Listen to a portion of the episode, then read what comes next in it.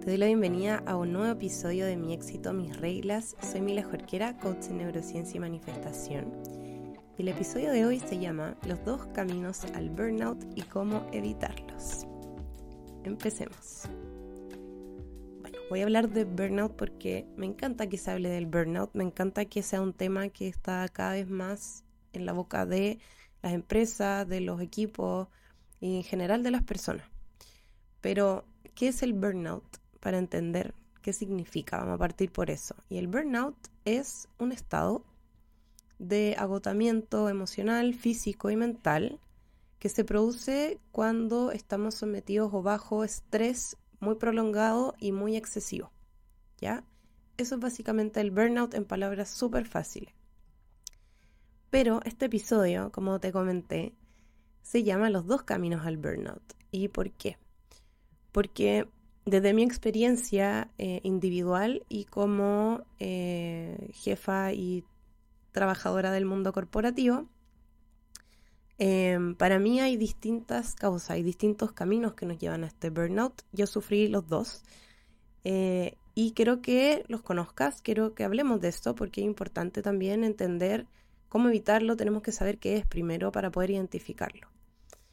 Y el primer camino que quizás es el del que más se habla, es del típico burnout laboral, que es cuando estamos en ambientes laborales o culturas de trabajo donde eh, nos empujan al agotamiento, donde no hay un respeto por los horarios, donde no hay límites, donde hay un excesivo, una excesiva exigencia por parte de la jefatura eh, y se normaliza, digamos, es normal trabajar así, eh, todo el mundo trabaja así y es como que esa es la cultura y eso es, y un poco es esa idea de que hay que bancárselo. Ese es el típico burnout del que se habla eh, y del burnout que más hablan también, eh, o donde más se está poniendo el foco las empresas, de la parte de recursos humanos, cómo evitamos que las personas se agoten, qué prácticas hay en el día a día, etc. Y el segundo camino, que es, yo no lo he visto mucho, o sea, existe la discusión y hay obviamente mucho contenido al respecto, pero es un burnout que es más interno, porque el primero tiene factores más externos, es como que el ambiente nos lleva a este estado de agotamiento. ¿Ya? El segundo es cuando nosotros mismos nos llevamos a ese estado de agotamiento y es, es el camino más de la sobreexigencia.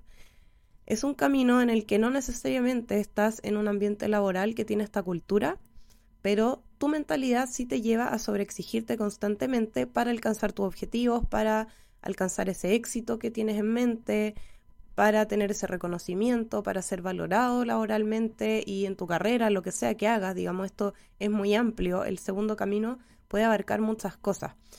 Por lo general va a estar siempre relacionado a nuestro desarrollo profesional, de carrera, de éxito financiero, y es algo que nosotros mismos empezamos a alimentar y nosotros mismos nos empezamos a empujar a este agotamiento. Entonces tenemos estos dos caminos. ¿ya? Y vamos a hablar de los dos en este episodio a grandes rasgos para que no sea un episodio extremadamente largo y que podamos ir conversándolo más adelante también, pero quiero que, que lo entiendas, que entiendas estos dos caminos que existen, ¿ya? Y que eventualmente te puedas identificar en uno o en el otro o en ambos. ¿Ya? Porque puede haber una mezcla también de, sobre todo las personas que lo tienen muy normalizadas, las culturas tóxicas, a mí me cargan, pero ese tipo de culturas de agotamiento y de sobreexigencia, cuando lo tienen normalizado, empiezan a pensar o a creer que la forma de ser exitoso en su carrera es mediante este camino de sobreexigirnos sin límites, sin respeto a nada y básicamente viven para trabajar y eso sea en los dos casos. Vivimos para trabajar, vivimos para este éxito, vivimos para eso y estamos constantemente eh, bajo estrés de distintas formas, pero nos lleva al mismo estado de burnout, ¿cierto? Este agotamiento. Y algo que pasa en, yo diría que más en el primer camino, pero pasa en los dos. En el burnout en general, eh, como te decía, sentimos un agotamiento emocional. Y es esto de, yo te voy a ir explicando ahora para que puedas ir identificando estas cosas, eh, porque yo soy más de la idea de prevenir que de estar curando después. se puede curar. Yo salí del burnout, de licencia, etc. Salí de eso, pero mi misión es que nadie tenga que pasar por eso, ¿ya? Entonces quiero que aprendas a identificar las pequeñas señales que nos pueden estar pasando.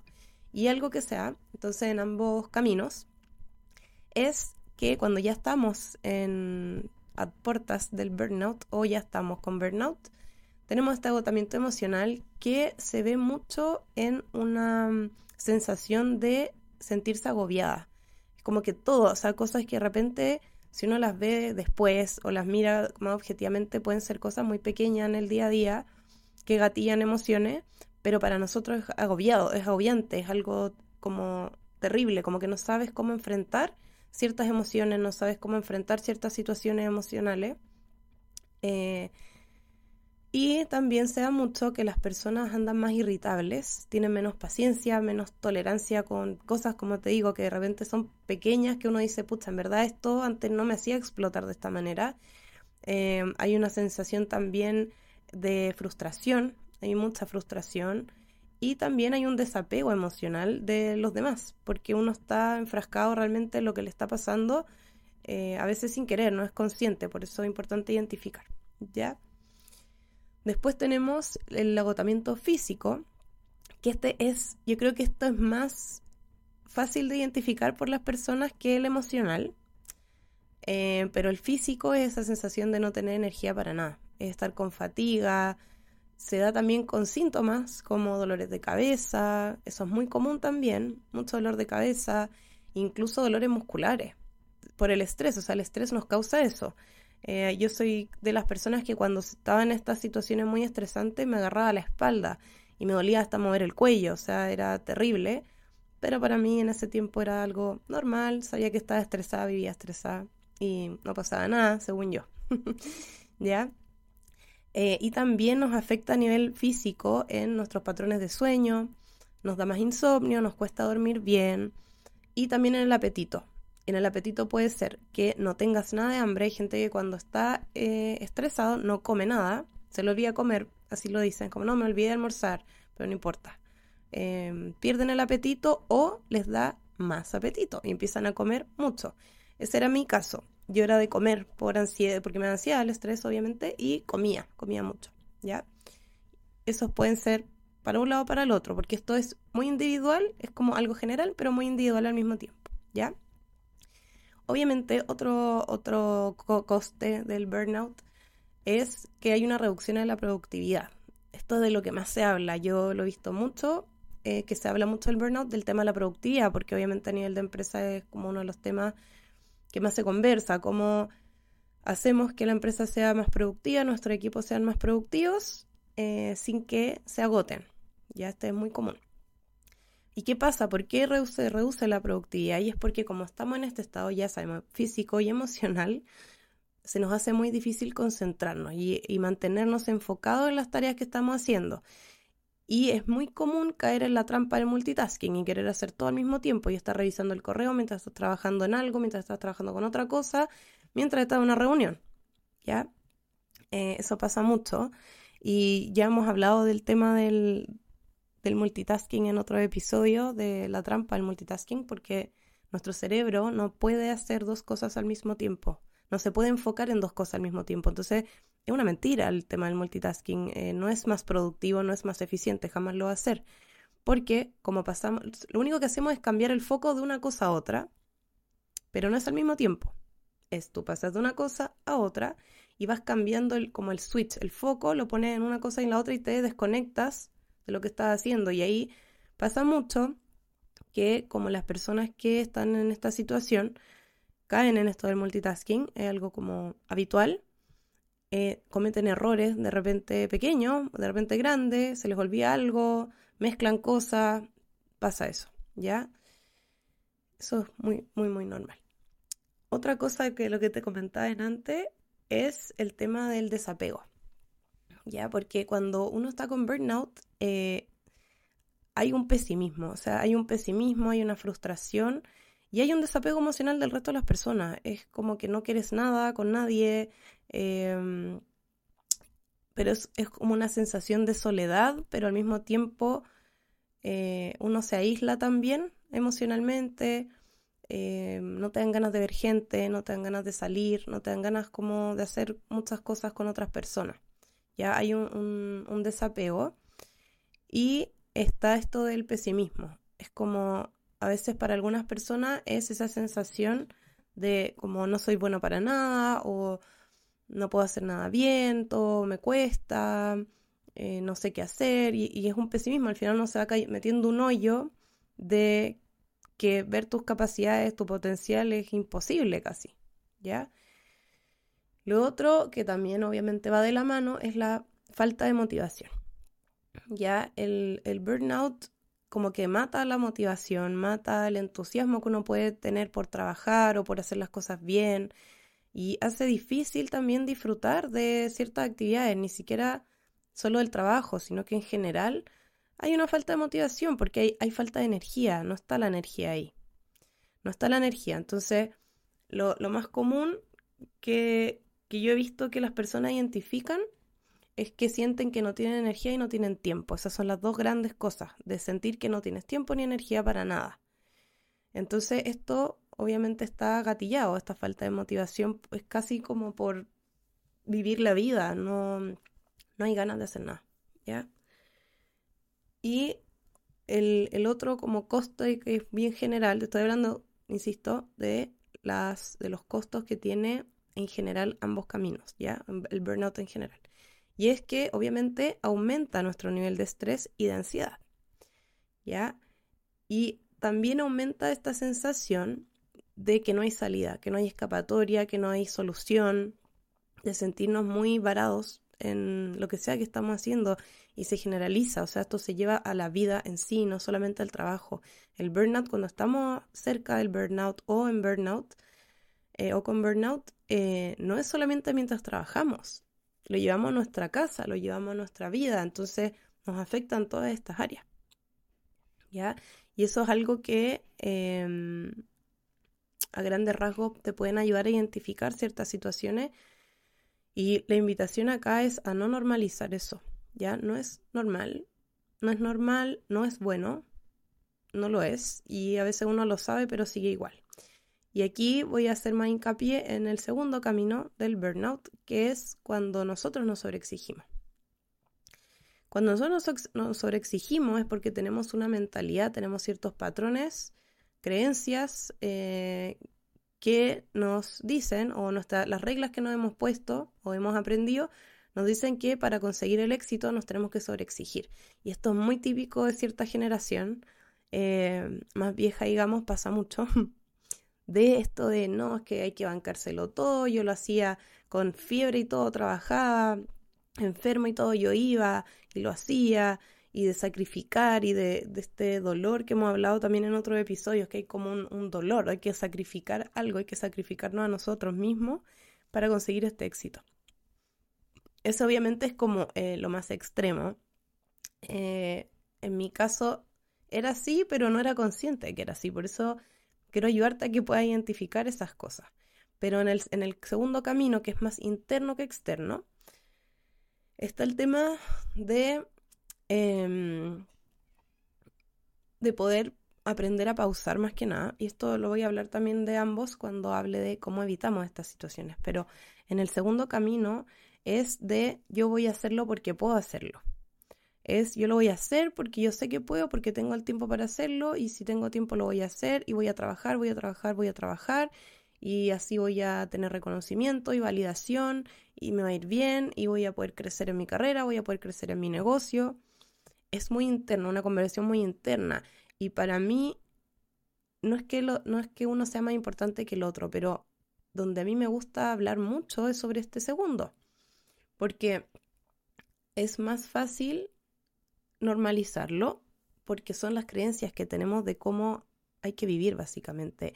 Y las personas que apuntamos mucho a ser exitosas, a tener cierto reconocimiento, cierta, cierta validación, em, lo vemos muy normal y vemos que ese es el camino para el éxito cuando realmente es el camino para el burnout.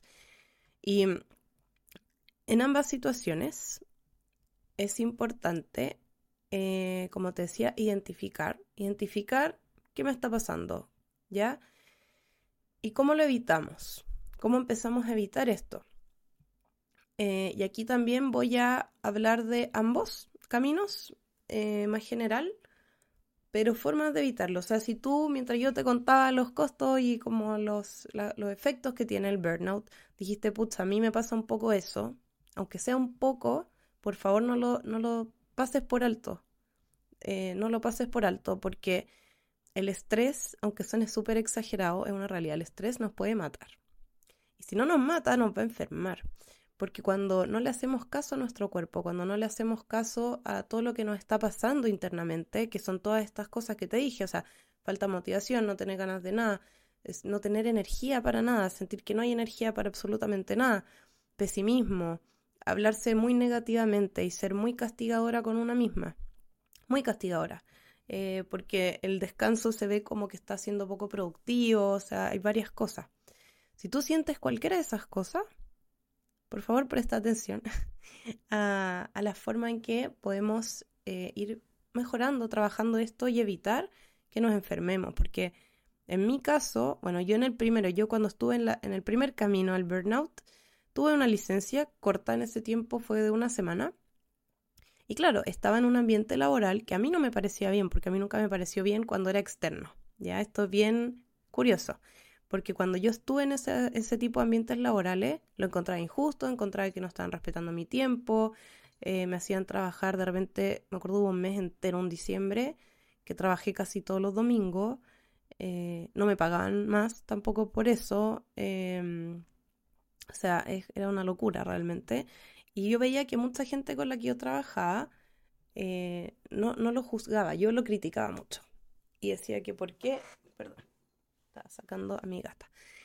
Em, me preguntaba como por qué nos hacen trabajar más si no nos están pagando más, como es una injusticia, esto no se hace y como muy así. Pero yo veía que mis colegas lo tenían muy normalizado porque tenían mucho miedo. Tenían mucho miedo a que a fin de año no les renovaran contrato, tenían mucho miedo de que los despidieran, porque yo trabajaba en ese tiempo en el sector público y en el sector público es muy común trabajar con boleta de honorario, entonces no tenemos contrato indefinido y está este miedo, es terrible, este miedo constante a fin de año de quién va a seguir, quién se queda, quién se va. Entonces eso era el, como el, el gatillante de que la gente aguantaba y permitía que le pasaran por encima constantemente. ¿ya? Y era atroz, yo no tenía vida. Eh, fuera del trabajo tenía muy poca porque estaba cansada y solo trabajaba y vivía para trabajar en un trabajo que no me gustaba, aparte lo, me cargaba, lo trataba de hacer bien, trataba de buscar la motivación y la inspiración para trabajar ahí, pero al final terminé renunciando. de los dos trabajos que tuve en ambientes similares, eh, terminé renunciando porque yo sí veía esa injusticia. Pero en el segundo camino, y ese fue el más difícil, en el segundo camino yo no estaba en un ambiente laboral donde me estuvieran presionando, de hecho todo lo contrario, nuestro ambiente laboral eh, en la empresa era de respetar mucho los horarios, de no habían llamadas ni obligación de contestar correo en un fin de semana o cuando tú ya habías dejado de trabajar, no había nadie encima tuyo, no había micromanagement, que a mí yo lo detesto, que es el micromanagement es cuando la jefatura está encima de la persona como si fueran babysitters, oye, ¿qué hiciste hoy día? ¿Y cuánto avanzaste hoy día? ¿Y dónde, en qué está esto? Y, constantemente, y eso genera mucho estrés también, ¿ya? Eh, no había nada de eso, nada de eso. Si el tema no era mi trabajo eh, remunerado, mi trabajo dependiente. ¿ya? Mi, mi problema era lo que yo hacía fuera de mi hora de trabajo, que era dedicarme a crear mi negocio. Yo quería armar mi negocio de coaching, quiero, todavía obviamente lo estoy armando, pero mi foco estaba en que yo quiero hacer esta escuela de coaching, quiero crear una comunidad y me quedaba hasta las 2, 3 de la mañana trabajando, fuera de mi horario de trabajo. Eh, y seguía y seguía y los fines de semana me sentía, cuando no estaba trabajando, me sentía improductiva y me castigaba un montón.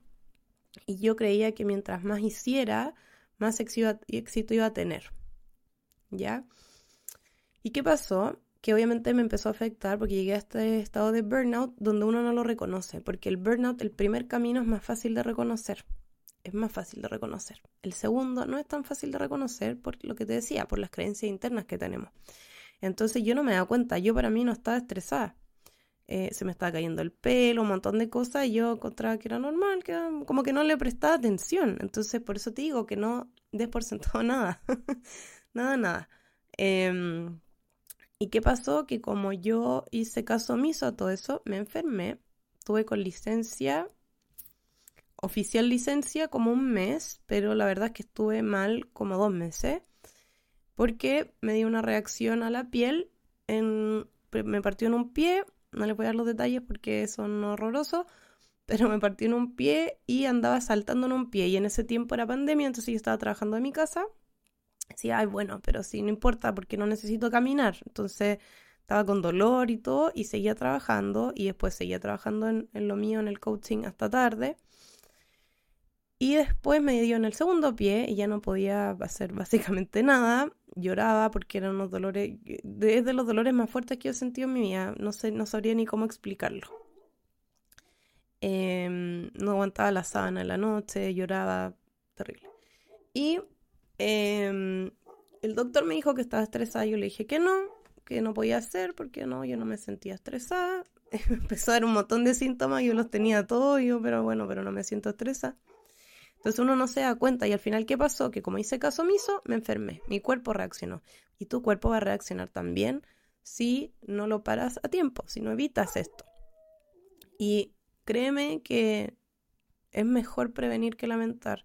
Yo tengo colegas, amigas mías con las que trabajé en, la empresa que les contaba, estuvo con licencia hasta hace poco, estuvo más de seis meses con licencia y trabajaba un día, dos días, cero motivación, cero ganas de nada. Ella estaba más en el primer camino, digamos, del burnout.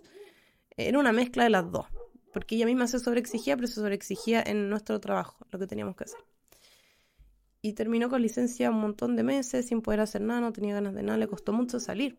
Entonces, hay que evitar eso. ¿Y cómo evitamos esto? ¿Cómo lo, enfrentamos? Y obviamente lo primero es el autocuidado. Esto es obvio, lo hablamos siempre.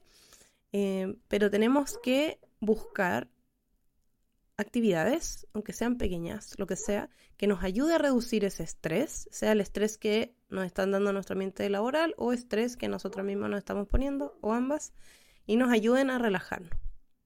Entonces esto puede ser hacer ejercicio, meditar, estar al aire libre, o sea, caminar, aunque sea caminar sin celular, o sea, sin celular, sin estar en Instagram, sino que escucha un audiolibro, escucha un podcast, un podcast como este, algo que te motive, que te haga sentir bien, o cualquier tipo de hobbies o algún interés que tienes. Date el espacio para eso, o sea, cuídate, prioriza esas cosas. Empieza de a poco. Perdón. Lo segundo es encontrar el balance entre el trabajo y el resto de nuestra vida, porque nuestro trabajo es solo un área de las muchas áreas de nuestra vida. Y esto eh, es muy importante porque nos ayuda, lo que tenemos que hacer es asegurarnos de que tengamos este balance y que tengamos tiempo para descansar, descansar de verdad, recargarnos eh, y hacer actividades, tener actividades fuera del trabajo lo que sea. Em, si trabajas de tu casa, algo fuera del escritorio, eh, ojalá fuera del escritorio, fuera del home office, eh, buscar actividades que nos permitan ir balanceando todo esto. Em, y muy importante, sobre todo en ambos casos, es tener muy claro nuestros horarios, ponernos horarios, ponernos horarios para trabajar y horarios para descansar, horarios para estar con nuestra familia, con nuestros amigos, horarios para leer, horarios para desconectarnos, o sea, ponernos horarios. Es muy importante el tema de la organización acá, eh, porque eso nos va a ayudar muchísimo, ¿ya? Em, asegurarnos de que tengamos descansos durante el día. Y yo sé que cuando uno está en una oficina, sobre todo en estos ambientes tóxicos, cuesta un poco, hay como una cosa rara de, pucha, el descansar es malo, el descanso es malo. Si estás en esa situación, estás en un ambiente así, en tu hora de almuerzo, eh, yo hacía eso, tu hora de almuerzo almuerza y trata de salir de la oficina. Aunque sea caminar por afuera o a sentarte afuera de la oficina, de nuevo, no a mirar Instagram, sino que a estar contigo misma, con tus pensamientos, descansar, respirar, ver las cosas, ver los autos, ver los árboles, lo que sea. ¿Ya? Desconectarte, darte esos espacios. Si no te los puedes dar durante el día en tu oficina, entonces usa el tiempo que sí tienes, que es tu hora de almuerzo, para intentar hacer eso. ¿Ya? Eh, y lo otro también ahí es em, tomarse vacaciones, que eso es algo que yo también vi mucho de personas con en ambos caminos del burnout que no se toman vacaciones y lo ven, hay gente que incluso lo ve como algo así, como que está orgulloso de que no se toma vacaciones hace tres años. Y no, tus vacaciones están ahí para que te las tomes. Tus vacaciones son tuyas. Por ley tú tienes vacaciones, ciertas vacaciones al año. ¿Ya? Tómate esas vacaciones, tómate días libres. Tómatelos para descansar, tómatelos para dormir, tómatelos para salir, para lo que sea, pero tómate tus días libres porque tu trabajo es solo un trabajo. Aunque puedas amar tu trabajo y te encante tu trabajo, es solo un trabajo. Es parte de tu vida, no es tu vida. Tómate los descansos, tómate los días libres, tómate vacaciones, por favor. ¿Ya? Después, el tercero, eh, el tercer mecanismo es aprender a priorizar. Y acá yo hice un episodio, el 7, si no me equivoco, donde hablamos de compartir una herramienta para ayudarte a priorizar si es que tienes problemas o te cuesta un poco priorizar. Aquí yo te guío un poco de cómo, se trabaja eso y un ejercicio que a mí me ayudó mucho cuando estuve mal. Eh, y delegar también. Si hay cosas que tú puedes delegar, ahí también hablamos de eso en ese episodio, me acuerdo. Si puedes delegar ciertas cosas de tu trabajo, hazlo. Si hay alguien que lo puede hacer mejor que tú y que es parte también de alguna responsabilidad compartida, delégalo. Si no puedes delegar, toma las tareas que tienes que hacer, piensa por qué estás haciendo lo que estás haciendo en tu trabajo. ¿Es porque trabajas eh, con metas al mes? ¿Es porque tienes que hacer una entrega? ¿Es porque tienes que cumplir algún plazo? ¿Cuál es el resultado del trabajo que estás haciendo? Eso es lo primero, tenerlo clarísimo. ¿Y cuál es el más importante? ¿Ya? ¿Cuál es el que tiene que estar listo antes? ¿Cuál es el que tiene más urgencia? Una urgencia real, ¿ya? Y cuando tengas eso claro, anda dividiéndolo por pequeños pasos. Si tienes una entrega, bueno, ¿qué días te vas a dedicar a eso? ¿Va a ser tu tarea principal? Debería ser tu tarea principal siempre lo más urgente. Ponte horas, no estés que revisando el correo, que haciendo mil cosas al mismo tiempo. Por favor, evita el multitasking, no caiga en la trampa del multitasking, por favor. ¿ya? Pero eh, que en tu día laboral, en tus horas de trabajo, la mayor cantidad de horas estén dirigidas a trabajar en eso, en lo más urgente. Y dedicas menos tiempo a las cosas menos urgentes, ¿ya? Sobre todo cuando tenemos, cuando tenemos trabajo en que estamos haciendo más de una cosa a la vez, ¿ya? Después, y esto tiene que ver mucho con el tema de poner límite, eh, y en, el, en estos ambientes laborales del camino número uno, yo sé que a veces se puede sentir súper difícil poder comunicarte con tu jefatura o quien sea que esté a cargo tuyo, digamos. O sea, que tú estés a cargo de esa persona. Bueno, se entiende. El que esté arriba tuyo jerárquicamente, a veces cuesta mucho, pero es súper importante. Yo te lo digo como ex jefa, em, los jefes no saben todo. No, saben todo, no sabemos todo y no podemos adivinar todo. Entonces es importante que digas qué es lo que te está pasando, cómo te está afectando. Y en esto yo aquí hace un, un tiempito atrás recibí un mensaje de una seguidora, eh, preciosa ella, que me comentó una situación así, donde ella se estaba sobreexigiendo mucho en el trabajo y que los jefes no la, como que no le dan ningún crédito por eso, no estaba siendo valorada, no había ningún tipo de reconocimiento. Y lo que le aconsejé fue esto mismo. Comunícale a tu jefatura lo que está pasando. Y más importante aún, para ayudarte, es que entiendas cuáles son sus expectativas. Porque tú al entender qué es lo que ellos esperan de ti, qué es lo que ellos esperan de una persona que es exitosa en ese trabajo, lo que esperan de una persona que es, si es eficiente, si necesitan alguien que sea rápido, alguien que se comunique bien. Pregúntales cuáles son las expectativas, tienen que saber. ¿ya? La jefatura siempre tienen que saber eso, lo tienen que tener muy claro. No es que lo vayan a tener siempre claro, lo tienen que tener claro y es una conversación súper importante de tener, ¿ya? Entiende cuáles son las expectativas del rol en el que estás, ¿ya? Para entender qué es importante, etcétera. Y también expresa cuáles son tus necesidades, cuáles son tus límites y cuáles son tus preocupaciones. Eh, hay formas, hay formas de comunicar esto, hay formas para comunicar esto y, y se puede hacer, pero es importante que lo hagas. Y en el segundo caso, es importante que lo hables con alguien. Puede ser tu pareja, tus amigos, eh, puede ser em, si tienes un coach, con tu coach, si estás haciendo terapia, con tu terapeuta, pero háblalo. Habla lo que te está pasando, habla sobre tus necesidades. Si te cuesta poner límites, conversalo también. Y ve dónde necesitas límites. Necesitas límites en las horas de trabajo, necesitas límites en si estás siempre pendiente del celular porque tienes tu correo corporativo o de la pega en el celular, siléncialo, ponte límites a ti mismo y ponle límites a los demás también. ¿ya? Y lo último es chequear con nosotros mismos. Chequear con nosotros mismos eh, es algo que nadie lo hace casi. Eh, y es de las cosas más importantes acá, diría yo, porque es importante saber qué nos está pasando. Entonces, pregúntate, ¿cómo me estoy sintiendo? ¿Me siento bien? Si no me siento tan bien, ¿por qué no me estoy sintiendo tan bien? ¿Qué es lo que siento? Ponlo en palabras. Trata de buscar las palabras para em, explicar, definir qué es lo que te está pasando y cuáles son tus necesidades. ¿Qué es lo que necesitas? Escucha tu cuerpo, escucha tu mente. ¿Necesitas descansar? ¿Necesitas darte un baño de tina? ¿Necesitas salir a caminar? ¿Necesitas despejarte? ¿Qué necesitas? Porque la primera persona que tiene que cubrir esas necesidades eres tú. ¿Ya? Entonces, chequeos constantes.